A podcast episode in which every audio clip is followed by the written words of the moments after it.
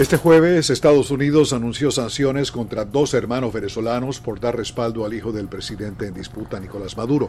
Santiago José Morón Hernández y Ricardo José Morón Hernández fueron designados por la Oficina de Control de Activos OFAC del Departamento del Tesoro estadounidense como colaboradores del hijo de Maduro, Nicolás Ernesto Maduro Guerra.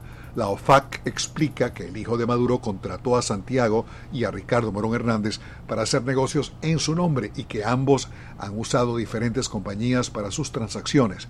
La nota agrega que los tres y otros aliados cercanos son las figuras centrales en la industria del oro en Venezuela. El presidente de Estados Unidos, Donald Trump, conversó este jueves con su homólogo ruso, Vladimir Putin, sobre la pandemia y su impacto en la economía.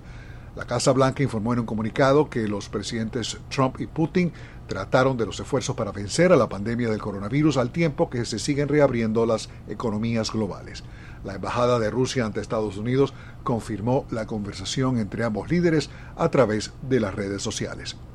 Expertos en ciencias políticas en Venezuela coinciden en que la recompensa de 5 millones de dólares por información que deriva en la captura de Michael Moreno, presidente del Tribunal Supremo de Justicia de Venezuela, ofrecida esta semana por el Departamento de Justicia de Estados Unidos, es una medida adicional de presión al madurismo para forzar su salida del poder. Sin embargo, analistas venezolanos difieren sobre la eficacia de este tipo de acciones con fines tanto penales como políticos. Pablo Andrés Quintero, politólogo y profesor de la Universidad Central de Venezuela, aseguró a La Voz de América que las recompensas no tienen ningún impacto y que solo sirven de pulmón para la radicalización discursiva y para que el gobierno de Maduro permanezca en el poder.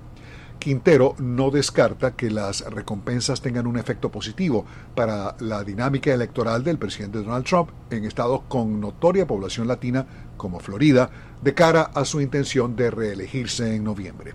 Para Giulio Cellini, abogado de la Universidad Católica Andrés Bello y experto en asuntos de política exterior, las recompensas forman parte de la presión para finiquitar la salida de Maduro del poder.